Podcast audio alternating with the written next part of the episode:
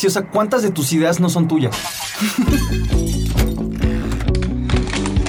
¿Tú te has puesto a pensar en la importancia de cuestionar la forma en la que piensas y vives? Claro, o sea que en tu vida no son ya ni tus reglas ni tus verdades. O sea, mucho de lo que dices todos los días no te constan ni la cuarta parte y lo dices y lo crees. Hacerte preguntas sobre la realidad que vives te puede ayudar a vivirla mejor. Y aprender. Beto y Mari contra lo dado por hecho. En Radio Universidad. Ay.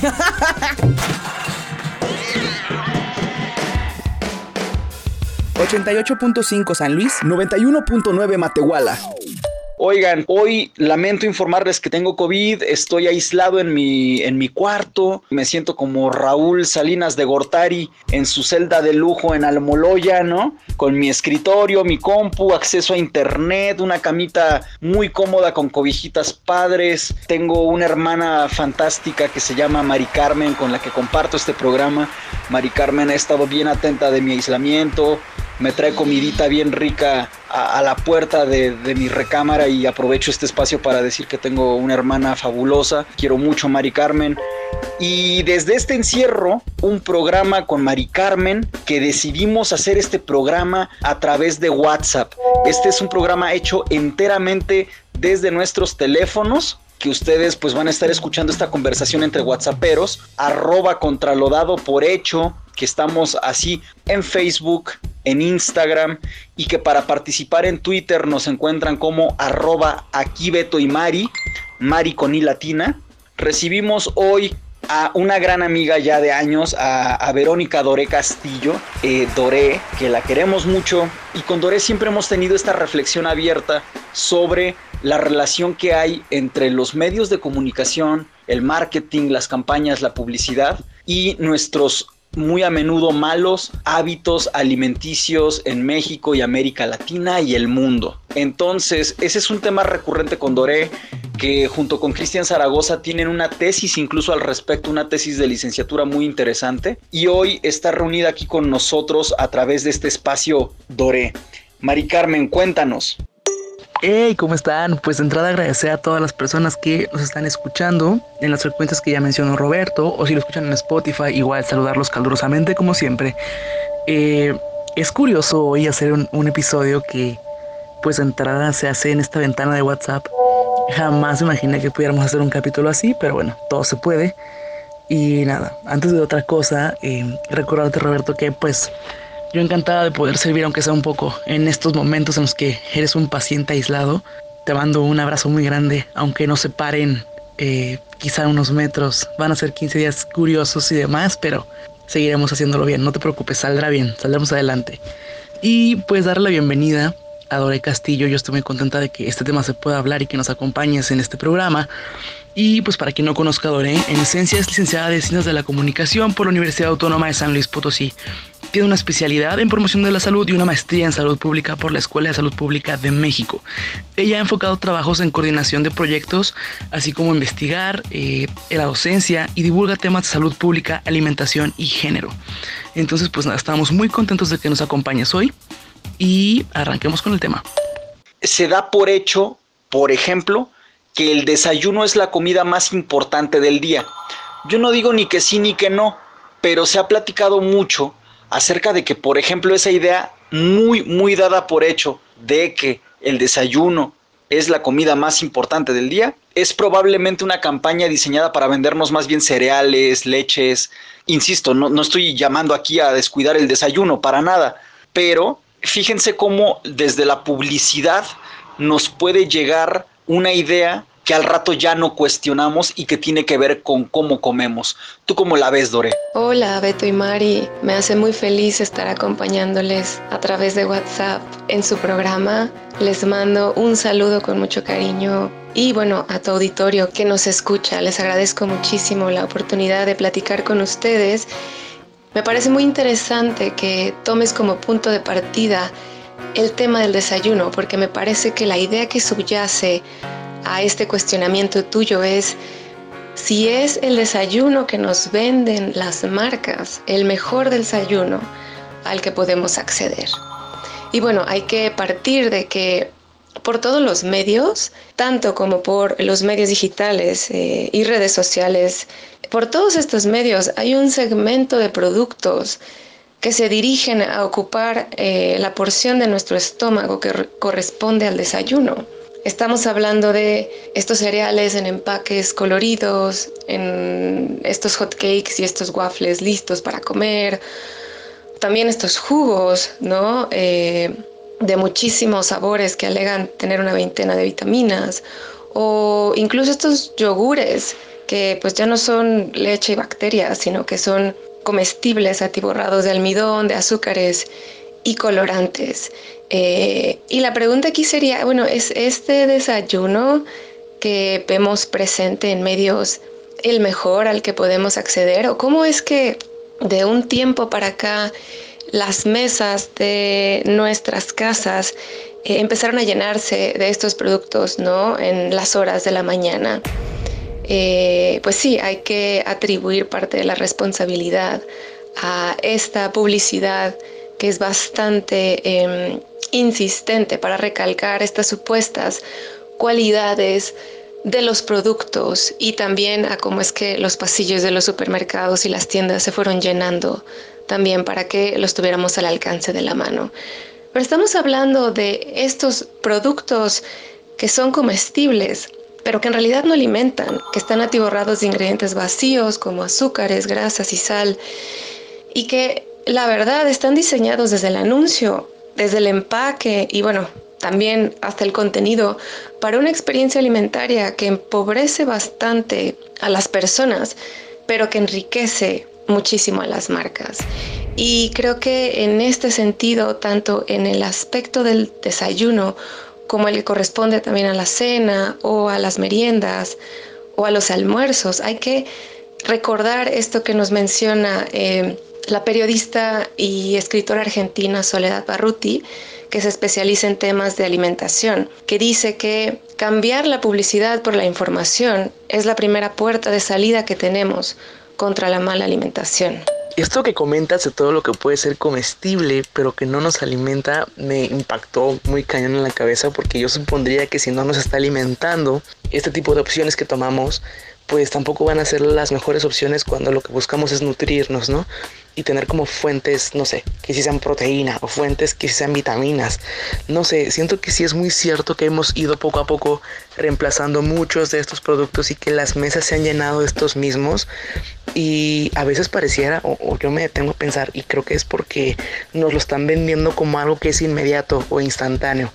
Como decir, tengo poco tiempo, voy a usar esta sopa instantánea. Tengo poco tiempo y voy a agarrar esta barrita. No le dé las etiquetas porque ya la publicidad me dijo que me va a ahorrar tiempo y entonces sustituimos un montón de cosas eh, como no sé un snack porque pareciera que picar jícamo pepino es algo que te va a quitar más minutos. Siento que son creencias que están siendo implantadas mm, por así decirlo en nosotros y que nosotros lo compramos lo creemos y estamos consumiéndolo. Eh, me llama la atención también que al final comentas que pues dar información no es lo mismo que que hacer publicidad, dar publicidad de un producto, y es algo que puede sonar muy obvio o muy al alcance de nosotros, pero yo no lo había visto así. Entonces ahora estoy ligeramente paranoica, ¿no? No en el extremo, pero sí estoy creyendo como qué tanto si creemos en la publicidad sin cuestionarnos realmente lo que estamos ingiriendo y qué tanto eso pues tiene un efecto ya en nosotros. Sí, es completamente cierto, Mari Carmen, es, es preocupante este asunto de hablar de alimentos que no te nutren, ¿no? Ingestas que no realmente te benefician y muchas veces más bien incluso te perjudican. Este, este comportamiento de los mercados y de las mercancías, que aquí lo vemos como los productos y mercancías de la alimentación, también es el espíritu de una época, ¿no? También hay quienes ya hablan de la dieta informativa, por ejemplo, y hay quien habla de que nuestra ingesta de contenidos es muy abundante, pero muy poco provechosa, ¿no? También, no sé, por ejemplo, ahorita que le ponemos ya más atención a las mediciones de contaminación atmosférica, eh, pues por ejemplo, no sé, en la Ciudad de México, una parte muy importante de lo que una persona está respirando no es oxígeno, no es aire, sino tal cual toxicidad. Entonces, desde esta lógica, vivimos en una época en la que nuestros consumos no necesariamente nos benefician y muchas veces más bien nos perjudican. Eso parece ser como un espíritu de los tiempos que vivimos y es gravísimo, porque un día también platicando justamente con Dore, Dore decía, oye, te va a parecer una idea trillada, pero es que es completamente cierto que eres lo que comes. O sea, lo que comes es esta plastilina, este material que tu cuerpo necesita para fabricar nuevas células, para fabricar nuevo tejido, para renovarse, para, para reconstruirse, ¿no? Porque nuestras células se van muriendo, pero van naciendo otras. Pues de dónde sale la plastilina? Pues bueno, sale de lo que comemos. Entonces al rato resulta que después de 10 años comiendo maruchan, una gran parte de ti está hecha de maruchan, ¿no? Una parte de ti está hecha de estos yogures que no son yogur. Una parte de ti está hecha de chetos. Una gigantesca parte de ti está hecha de, de grasas, de sales, de azúcares. Y por eso al rato una gran parte de ti está hecha de tumores y de cáncer y de diabetes. Oye Beto, ya se nos puso denso el programa. Relax, bro, relax, aguántala. Ya, ya me agüité, le voy a cambiar el radio.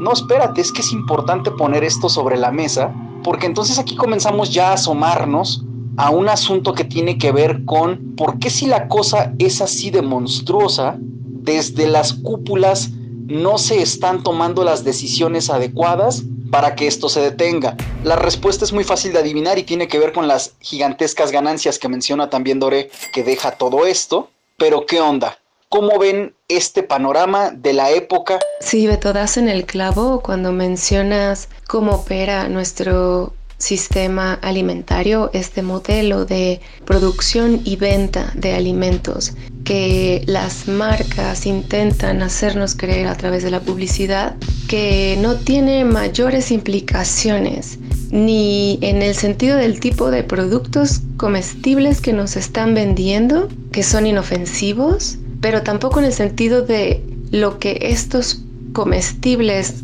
que nosotros también llamamos ultraprocesados le hacen al planeta. Porque no es solo que este tipo de, de ultraprocesados que se venden con esta publicidad tan vistosa, pues sean inofensivos, ni siquiera para nuestro cuerpo, pero no solo para él, sino también para nuestro entorno. Las investigaciones acerca de los sistemas alimentarios en el mundo cada vez apuntan a que hay mayor evidencia que relaciona cómo es que nuestro modelo de consumo de alimentos y de producción de alimentos pues tiene implicaciones en el cambio climático.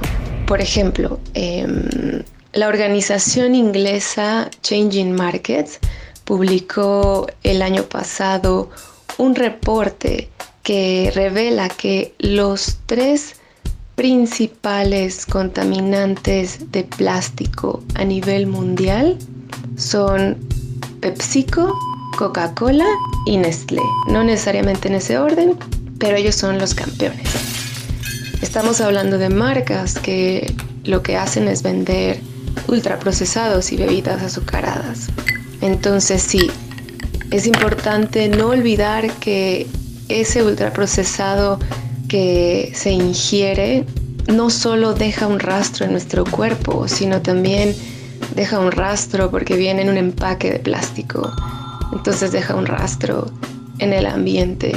Y bueno, esto es eh, a nivel de contaminación de plásticos, pero también pues hay evidencia que muestra cómo es que esta producción de, de ultraprocesados y bueno, más en el aspecto de bebidas azucaradas, también tiene implicaciones graves, no solo para nuestro cuerpo, que es clarísimo que los refrescos y las bebidas azucaradas han sido incluso nombradas como veneno embotellado, sino que pues también eh, extraen muchísima agua del territorio nacional para ser producidas. Una investigación de Kenia Velázquez en PopLab eh, mostraba que para producir medio litro de Coca-Cola en México se necesita un poco más de 35 litros de agua, solo, solo el líquido, sin contar el endulzante y sin contar el plástico, la, la botella quiero decir. Entonces estamos hablando de productos que están acabando simultáneamente con el cuerpo y con el planeta. Y también son estas mismas marcas las que se oponen con mayor ferocidad a las legislaciones de los países que buscan detener, em, pues sí, tanto los problemas de alimentación como los problemas eh, de contaminación ambiental. Por ejemplo, Nestlé fue la marca que se opuso muy firmemente al nuevo etiquetado frontal de advertencia, el que ahora muestra con octógonos negros la información al frente del empaque, pero también se opuso a la nueva ley que regula el uso de plásticos de un solo uso en Ciudad de México. Entonces sí, eh, tenemos esta ferocidad con la que las marcas buscan proteger su negocio a costa de la salud de las personas y también del planeta. Y podríamos pensar que todos estos problemas se relacionan con esta idea de que en algún momento muy pues catastrófico pasamos de ver a los alimentos como un derecho humano para verlos como una mercancía me fascina lo rápido que este tema de los medios de comunicación y nuestra alimentación nos está llevando a pensar en otras esferas como nuestra alimentación, las industrias que sostienen a nuestra alimentación y su impacto ya en el medio ambiente y comienzas a meterte con un asunto de derechos humanos. Me gusta la amplitud que está cobrando esta discusión. Me preocupa un poco que quienes nos están escuchando en este preciso instante puedan estar gradualmente agüitándose más y más, en cuyo caso me disculpo contigo que nos estás escuchando, pero también me da mucho gusto porque a veces ese es el momento de darnos cuenta de las cosas y de admitir lo que nos está pasando. Y todo esto que han platicado Mari Carmen, Doré, yo mismo, es una cosa que está sucediendo y que tenemos que admitir. Porque a partir de ahorita que estamos admitiendo estos problemones tan complejos, con nuestra salud, con nuestra nutrición, con nuestra contaminación del entorno, a partir de ahí como ciudadanos, sobre todo ahora que hemos estado platicando con Marco, con Graciela, en este contacto permanente que tenemos con los abogados de Hachis Hachis los mariachis, pienso yo que todos juntos nos vamos acercando a una conciencia de nuestra participación como ciudadanos. Y ahorita que son tiempos electorales, tendríamos que estar cuestionando a estos candidatos acerca de qué van a hacer para atender estos problemas. Porque, por ejemplo, ahorita que mencionas, Lore, este asunto del veneno embotellado, de los refrescos, me pongo a pensar que tuvimos un presidente de México con toda responsabilidad en ese asunto, Vicente Fox Quesada trabajó en áreas muy importantes de Coca-Cola. Entonces hay una, una relación directa, desde luego, entre estas empresas que explotan el medio ambiente para producir alimentos que nos intoxican y la cosa se va poniendo paulatinamente más macabra, porque al rato te encuentras con que las mismas empresas que nos venden los alimentos que nos enferman están coludidas con los laboratorios y empresas farmacéuticas que nos venden la insulina, las quimioterapias y todos esos tratamientos tan insoportables que derivan de haberles comprado durante años sus venenos. Sí, Beto, y una parte de este discurso publicitario del que partimos en esta conversación omiten mencionar las consecuencias individuales y colectivas que tiene que ha tenido para nosotros esta forma de producir alimentos y de consumirlos. Entonces, cuando caes en cuenta de que al elegir los alimentos que vas a consumir para las tres comidas del día, estás eligiendo también qué futuro quieres para el planeta. Y pues de repente si vemos el historial de decisiones que hemos tomado, nos puede parecer pavoroso, ¿no?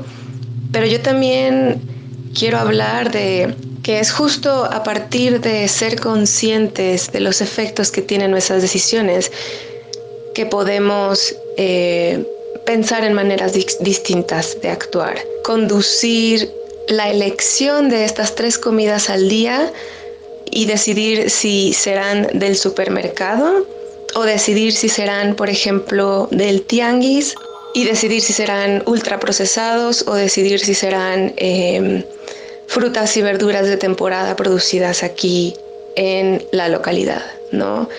Marion Nestlé dice que hay que votar con, con nuestros cubiertos y también dice que nuestras decisiones alimentarias son democracia en acción. Entonces hay una parte que implica reconocer que nosotros elegimos con cada comida que hacemos qué tipo de futuro queremos.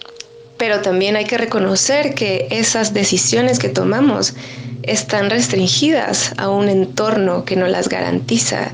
Y entonces yo no puedo tomar mejores decisiones si las condiciones de mi entorno no lo favorecen. Y ahí es donde también entra esta otra mención que tú hacías, Beto, a la cuestión electoral.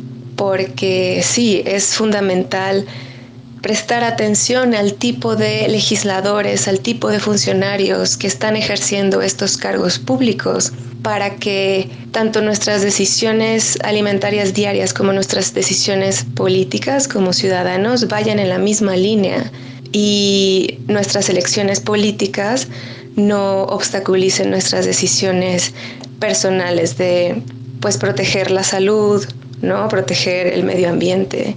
Entonces sí, para ese aspecto es, es, muy importante mantener una vigilancia constante en qué tipo de legislaciones están siendo consideradas para proteger nuestra salud, qué tipo de funcionarios nos están representando, de dónde vienen y qué tipo de intereses eh, muchas veces acarrean consigo, aunque no los manifiesten explícitamente, pero sí hay una relación directa entre este tipo de decisiones que, que llevamos a cabo como ciudadanos. Muchas veces cae uno en estas posturas de no, es que el cambio está en uno. Y ciertamente hay muchos cambios que sí están en uno, pero pareciera que tienes que escoger entre el cambio individual y el cambio colectivo o sistémico, ¿no? Como, como si no pudieran coexistir. Bueno, y digo esto porque justamente ahorita con todo lo que estás comentando, Doré, acerca de cómo elegimos a nuestros representantes para favorecer qué tipo de entornos. Lo platicaba alguna vez con Marcos Algara, a quien le mandamos, por cierto, un gran, un gran saludo de allá de Revolución Sostenible. Hablaba de que a veces no es que te alcance o no te alcance para comprar cierto tipo de comida. El asunto es que en tu contexto puedes tener acceso o no tener acceso a ciertas cosas. Mucha gente podría elegir comer fruta, comer verdura, comer productos de temporada, frescos, no, no procesados o ultraprocesados, pero desde luego que así como te escucho decirlo, Dore, yo empiezo a imaginar que estamos en realidad rodeados de Oxos, rodeados de, de supermercados, rodeados de puros puntos de distribución de comida ultraprocesada. Y entonces, de pronto pareciera que a nuestras autoridades les basta con avisarnos con estos octágonos que esta comida te va a hacer daño. Bueno, o sea, no dice así, ¿no? Pero dice alto en azúcares, alto en grasas, ¿no? O sea, una, una cosa que puede ser sincera, pero ¿de qué sirve avisarte que lo que te vas a comer es malo si no hay otra cosa, si no hay otra opción? ¿Qué, se gana avisándote que te va a hacer daño lo que vas a consumir si de todos modos no se está trabajando en desarrollar sistemas de distribución y de puntos de acceso de mejores opciones en nuestra alimentación, ¿no? Eso es un asunto que tendríamos que estar todos deseando y luchando. Se atraviesa también toda la mala educación mediática que hemos recibido y cómo hemos venido significando y convirtiendo en parte de nuestra vida algunas marcas, ¿no? O sea, yo creo que cuando alguien te dice chocolate abuelita, como que hasta te suena a tradición. O sea, las marcas han logrado convertirse también en, en símbolos de, de nuestra convivencia y eso también nos juega un poco en contra, ¿no? O sea, no faltó quien defendiera hace poquito al oso bimbo, al tigre toño, a Chester Chetos, ¿no? Personajes con los que se nos metieron al imaginario. Y luego también me pongo a pensar en otras esferas o en otras áreas donde también podría quizá hacerse un poquito más de divulgación.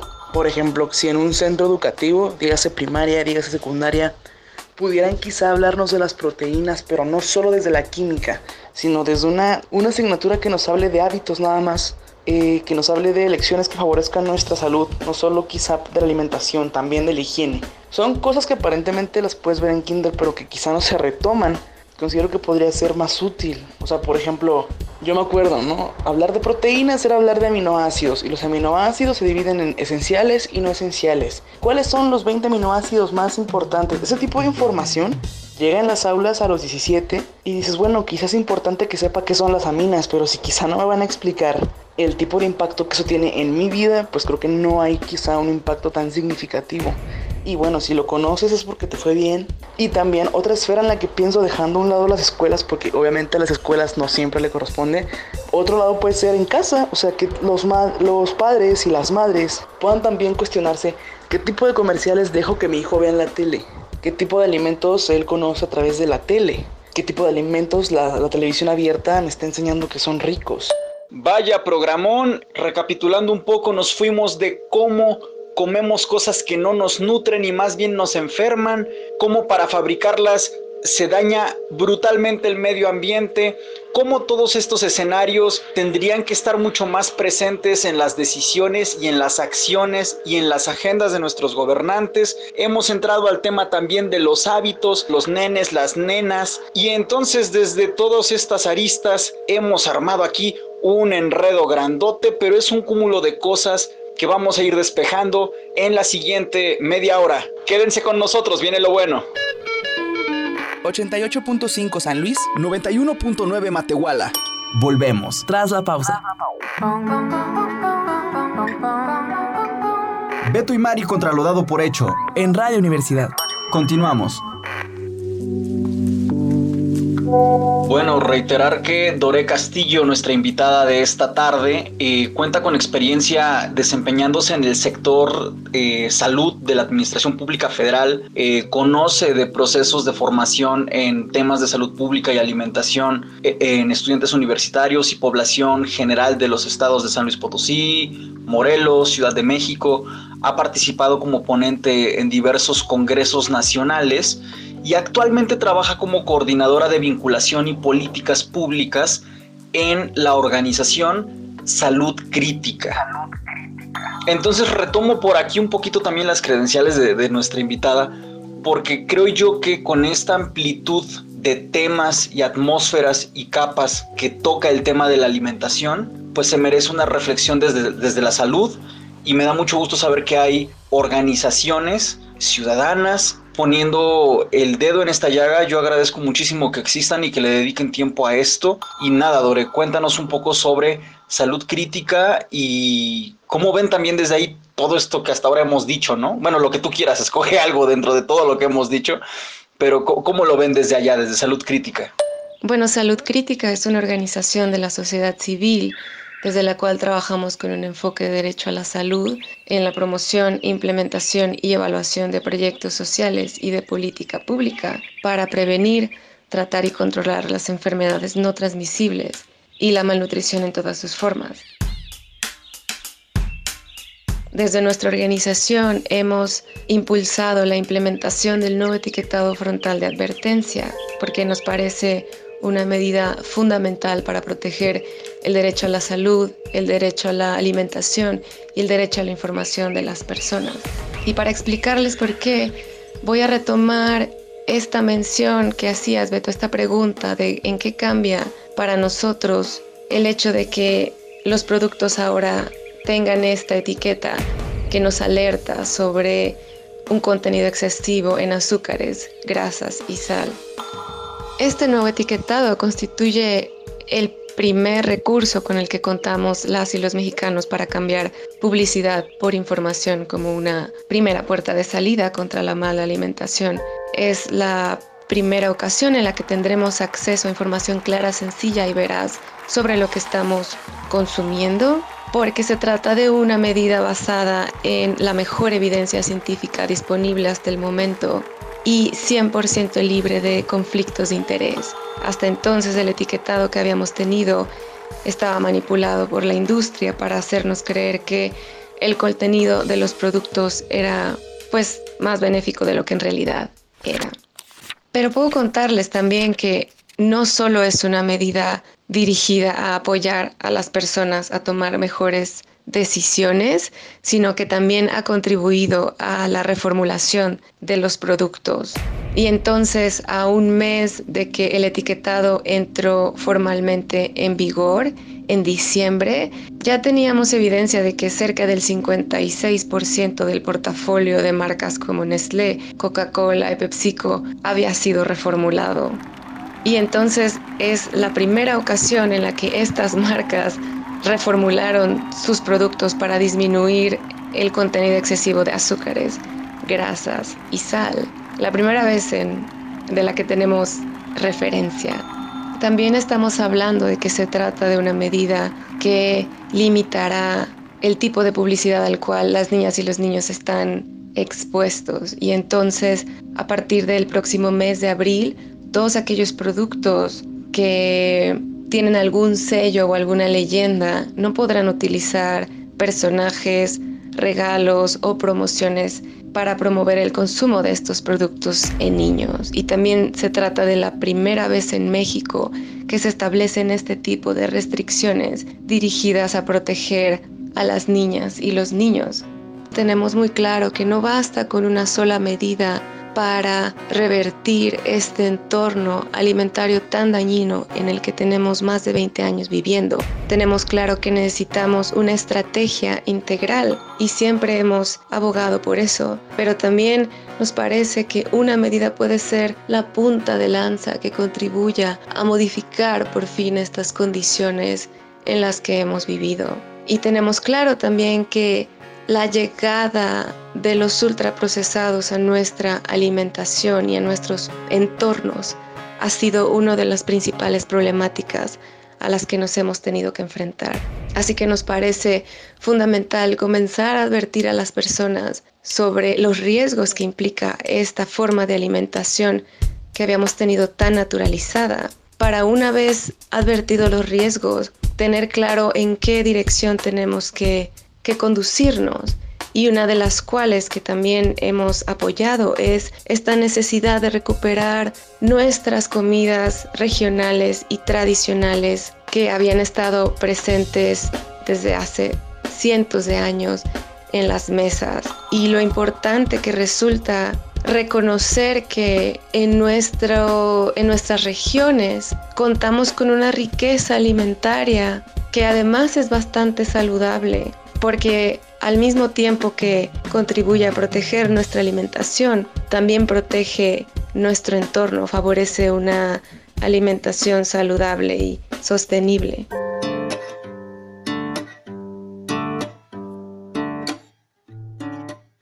Desde Salud Crítica también trabajamos por la defensa de esta alimentación tradicional y sostenible, porque nos parece que Gran parte de la solución a estos problemas de mala alimentación podría darse si recuperamos todo aquello que el consumo de ultraprocesados desplazó. Si cambiamos ese pan blanco ultraprocesado por las tortillas nixtamalizadas, si cambiamos los cereales refinados con exceso de azúcares y de colorantes por amaranto, si recuperamos el frijol, si recuperamos los nopales, que son recursos alimentarios que han estado ahí en nuestra vida bastante tiempo, pero que no hemos reconocido como parte de la solución a este problema en el que hemos vivido.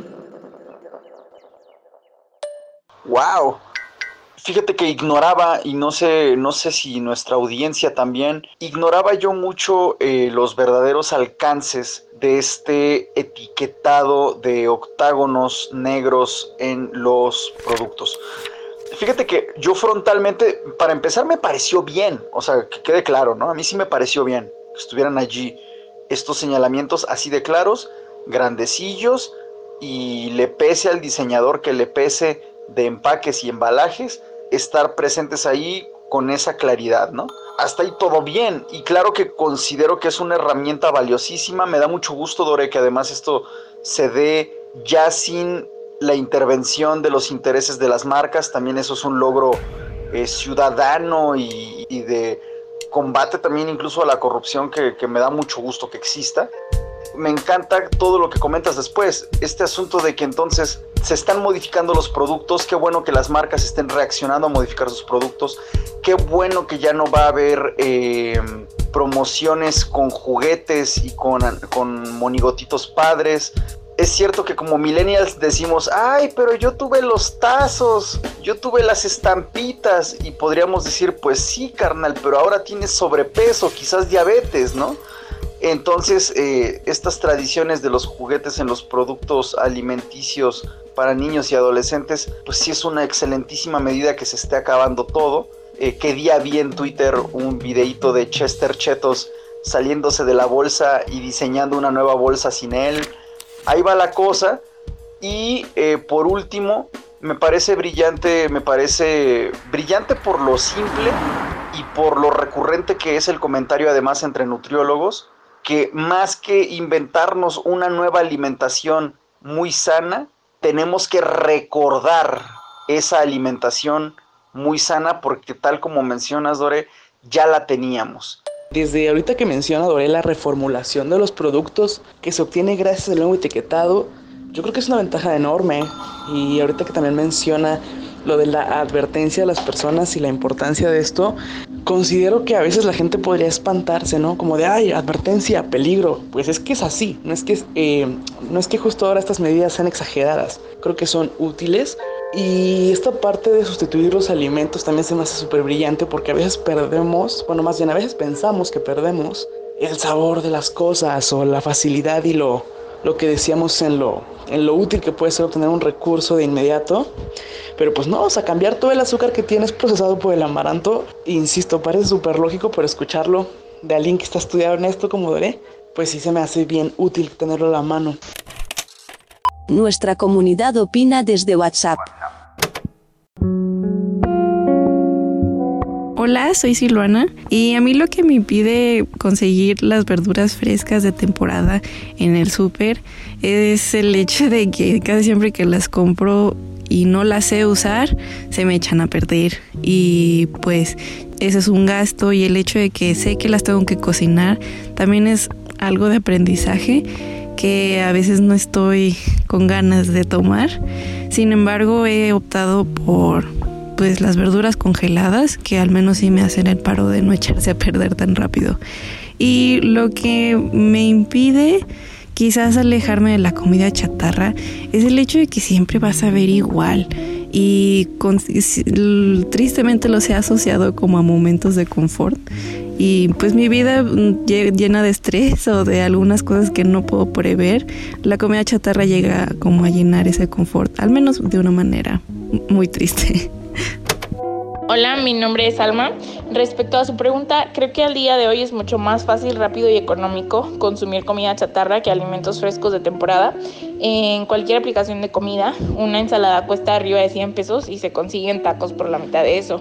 O, por ejemplo, hacer el mandado en el pasillo de productos orgánicos y frescos resulta muchísimo más caro que resolver las comidas día a día con lo que haya disponible barato y rápido, que suele ser comida chatarra es eh, lo fácil y económico que resulta conseguirlos. Hola, ¿qué onda? Soy René. Eh, pues bueno, considero que la, la, onda que me impide pues no comer alimentos eh, frescos de temporada simplemente es el tiempo. Considero que tal vez de vez en cuando quizás no esté tan mal, pero definitivamente nos hace un daño y es mejor comer algo que pues se produzca naturalmente. Un saludo y me encanta mucho Beto y Mari. Hasta luego. Pues lo que, lo que me impide alejarme de las comida chatarra, refrescos y bebidas azucaradas, es que luego en mi familia traen. Entonces ya de que una vez que entran a la casa, pues ahí sí ya no puedo hacer nada, porque pues me los como, porque me gusta. O sea, está, está bueno, pero pues de que está rico la chatarra también, pero no nos hace tan bien. Y también a veces de ir a lugares, entonces como ahorita no se puede, pero anteriormente ir a reuniones y así, pues es como lo que siempre hay en las reuniones, al menos que ya yo lleve como un un snack de pepino con jícama y hummus o tomatito cherry y así. Ya sería como buscar la mejor alternativa. Hola, soy Andrea y pues realmente no estoy alejada de los alimentos frescos y de temporada. Literalmente los tengo muy cerca porque tres días diferentes de la semana se pone algún mercado en mi colonia. Entonces siempre si no se puede uno, se puede otro. Sé que no es una situación común, pero por suerte ocurre aquí y eso me ayuda.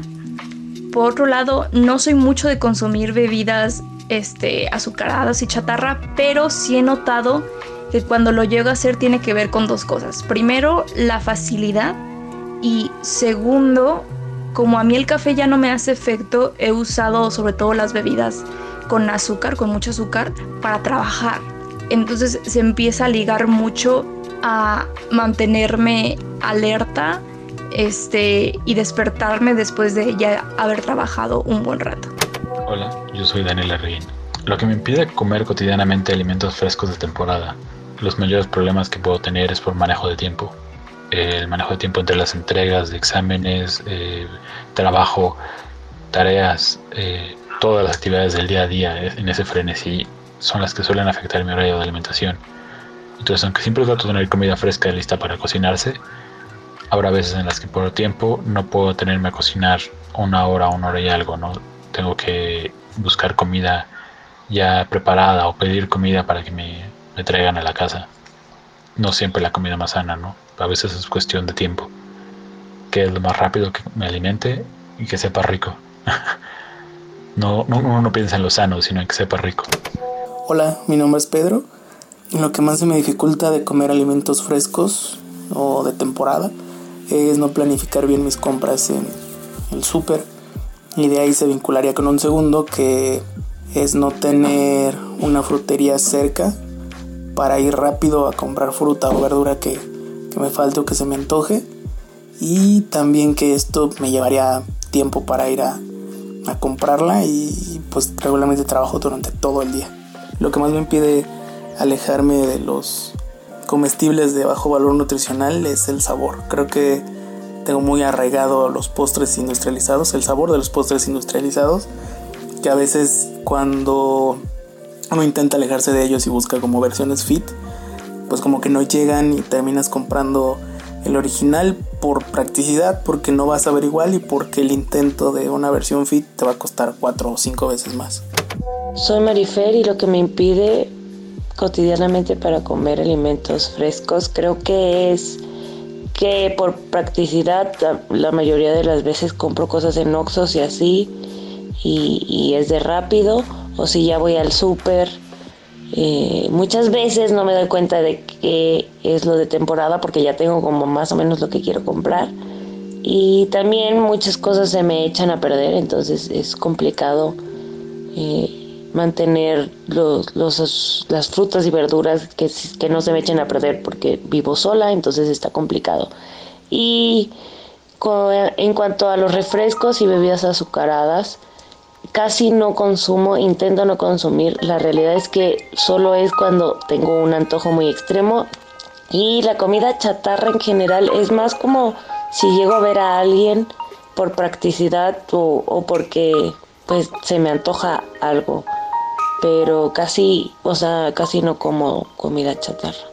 Hola, mi nombre es Débora Hernández y yo creo que lo que nos impide comer cotidianamente más alimentos frescos y de temporada pues es la velocidad de nuestras rutinas. Tal vez ahora se ha controlado más eh, pues el horario o nuestros horarios pues por la pandemia, pero al menos yo en la oficina a mí se me facilitaba más ir al Oxxo por unas papas o galletas que una fruta o algo saludable. También creo que es porque no estamos acostumbrados al hábito de cocinar nuestros alimentos, porque pues hay cosas más importantes que hacer que pues tener una alimentación saludable.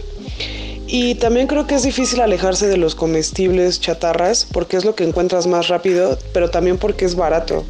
Y las personas preferimos gastar en otras cosas que en alimentos saludables que a veces la verdad están fuera de nuestros presupuestos. Eh, yo creo que comer sano también es un privilegio que pues no todos podemos pagar. Nuestra comunidad opina desde WhatsApp. Bien, pues ahí tenemos el sondeo, ahí tenemos la voz de nuestra comunidad, nuestros amigos. Gracias a la gente que nos mandó audios a, a Mari Carmen, a Doré y a mí.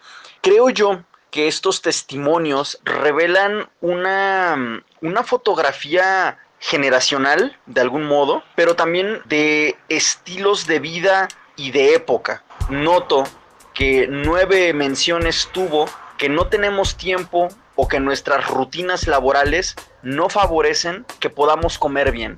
Eso es grave. Eso es grave porque se supone que trabajamos para ganarnos la vida, decimos, ¿no? Trabajamos para tener que comer.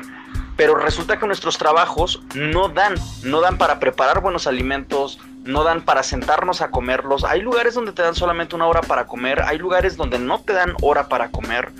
En segundo lugar, hubo seis menciones acerca del placer y el sabor riquísimo de la comida chatarra, que al rato ya los tenemos muy arraigados. Em, inmediatamente después sigue este asunto de que la comida chatarra es muy económica. Me viene a la mente Bandana Shiva.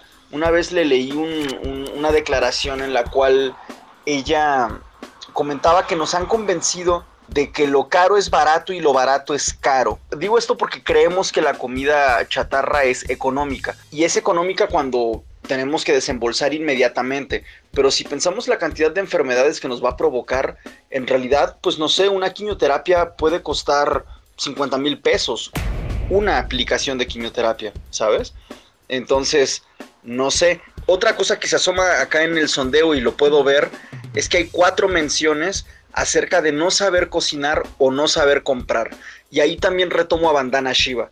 Bandana Shiva decía que es revolucionario cocinar, que cada vez que puedas tú mismo fabricar con tus manos tu alimento o lo que sea que tú puedas fabricar con tus manos, en lugar de ir a la tienda a comprarlo, ya estás haciendo revolución y ya estás dando un paso importante en contra de estos esquemas y estilos prevalecientes de consumismo radical capitalista en los cuales nos encontramos inmersos, ¿no? Entonces, al final me quedo con eso, me quedo con que muchas gracias, Dore, por estar aquí con nosotros, gracias, Mari Carmen, gracias a todos los que participaron, y yo creo que sí, tenemos que aprender a comprar, tenemos que aprender a cocinar y tenemos que aprender a exigir modelos de vida, estilos de vida en los cuales de perdido cocinar lo que nos comemos, sí podamos hacerlo, porque si no, el sistema se está llevando todas las ganancias y a nosotros no nos está dejando tiempo ni para hacernos de comer algo que no nos mate. Muchas gracias. Doré.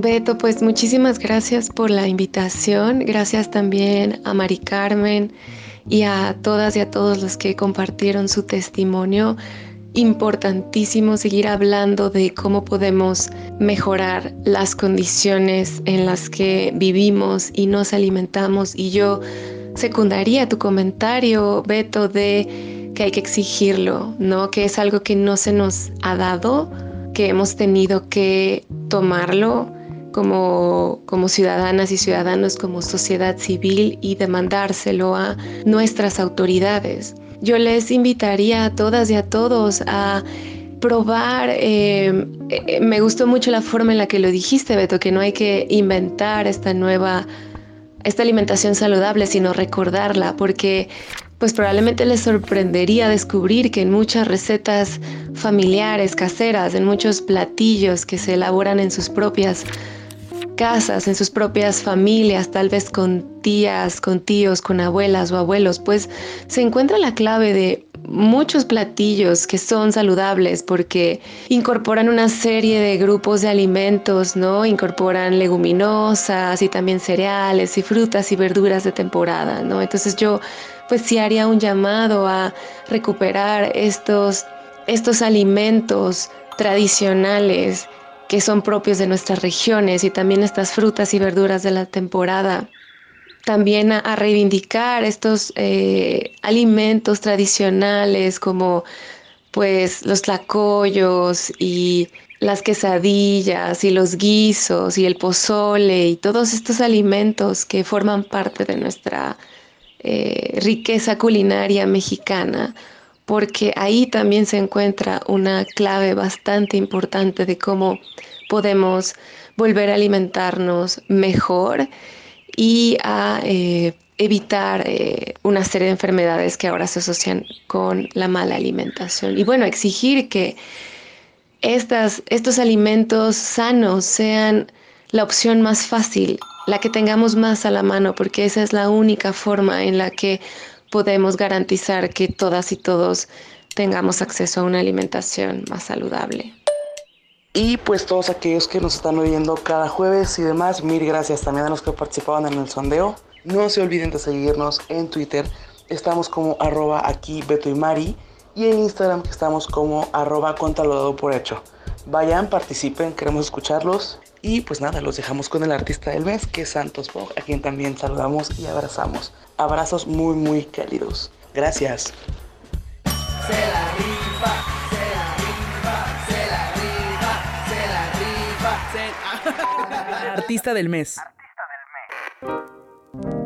¿Qué onda gente? Aquí Santos Bogue de nuevo.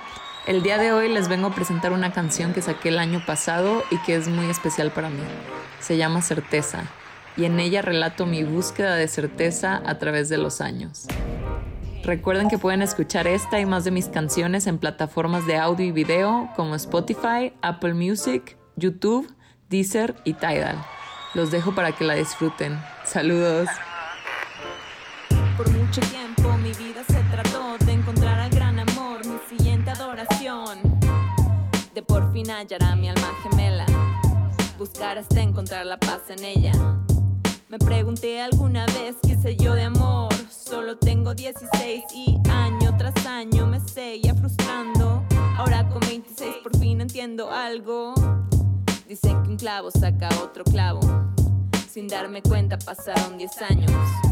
Y por estar clavando tanto no me di cuenta de todos los daños. Siempre era yo la que los terminaba, porque certeza ninguno encontraba. Más de una vez dudé si los amaba, cómo amarlos si hasta yo me odiaba. Entonces me quedé sin clavos, tiré el martillo y alcé la voz. Lo que buscaba no era el amor, lo que buscaba era certeza, certeza oscura como una buena cerveza. Piensas que estás bien y la vida tropieza. ¿Dónde te encuentro? Certeza, certeza, certeza, certeza, certeza. Existes, solo estás en mi cabeza. Crees que ya lo hiciste y apenas comienza. ¿A dónde te fuiste? Certeza, certeza, certeza, certeza. Lo único certero en la vida es la muerte. El que diga lo contrario solo miente. Los miedos hay que combatirlos de frente. Por eso yo ya no confío en mi mente. ¿Cuántas veces creímos que iba a ser eterno? Solo para mandarlo todo al infierno. La llama se extinguió antes del invierno. Otra vez dejé a mi mamá sin yerno. Pasamos la vida buscando la certeza. Pero cada día trae una nueva sorpresa. Así que olvídalo, nadie te la puede dar. Abre los ojos y ya no es difícil de aceptar. Me tardé mucho en aprender. No necesito a quien complete mi ser. Yo estaba entera desde antes de nacer. No necesito a nadie para crecer. Entonces di mi primer paso. Llené mi corazón de valor. Comprendí lo que es el amor. Y entendí que no existe la certeza. Tan oscura como una buena cerveza. Piensas que estás bien y la vida tropieza. ¿Dónde te encuentro? Certeza, certeza, certeza, certeza, certeza. Tú no existes, solo estás en mi cabeza. Crees que ya lo hiciste y apenas comienza. ¿A dónde te fuiste? Certeza, certeza, certeza, certeza.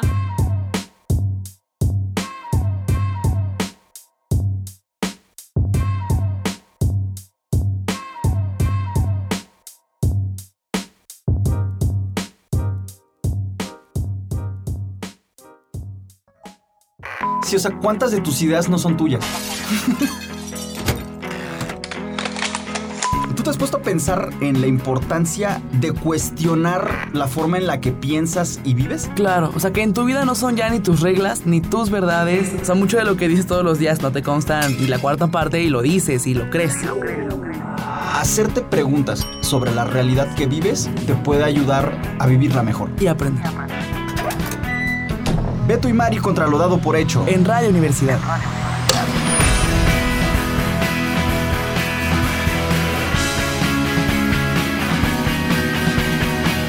...88.5 San Luis... ...91.9 Matehuala...